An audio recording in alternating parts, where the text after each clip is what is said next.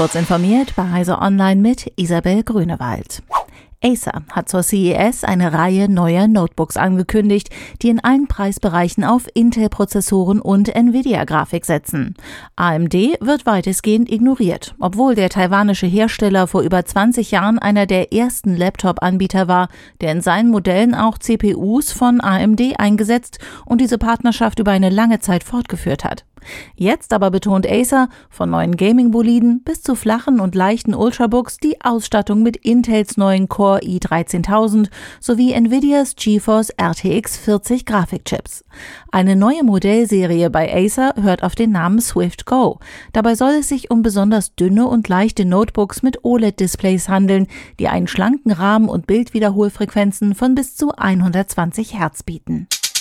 Zur Erreichung seiner selbstgesetzten Ziele muss Deutschland den Ausbau erneuerbarer Energien erheblich beschleunigen. Bei Solaranlagen müsste sich die Zubaugeschwindigkeit nach Berechnungen der Denkfabrik Agora Energiewende mehr als verdoppeln. Bei Windkraftanlagen an Land müsste sie sich mehr als verdreifachen und bei Windparks auf See sogar mehr als verachtfachen. Das geht aus der jetzt veröffentlichten Untersuchung mit dem Titel Die Energiewende in Deutschland Stand der Dinge 2022 hervor. Gehirne Jugendlicher, die häufiger soziale Netze abrufen, reagieren anders auf Feedback.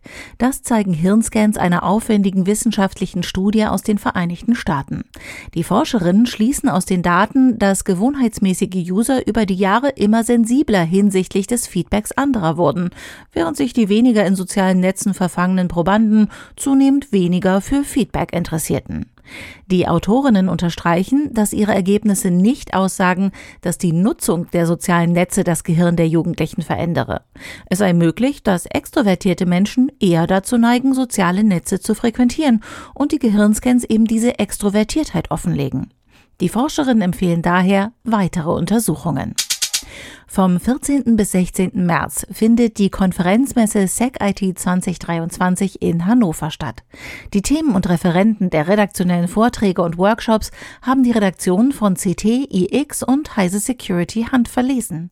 Ziel der Veranstaltung ist es, dass Teilnehmende das gelernte IT-Security-Wissen direkt in ihrem Arbeitsalltag anwenden können, um Netzwerke und Systeme von Firmen noch effektiver vor Attacken abzusichern.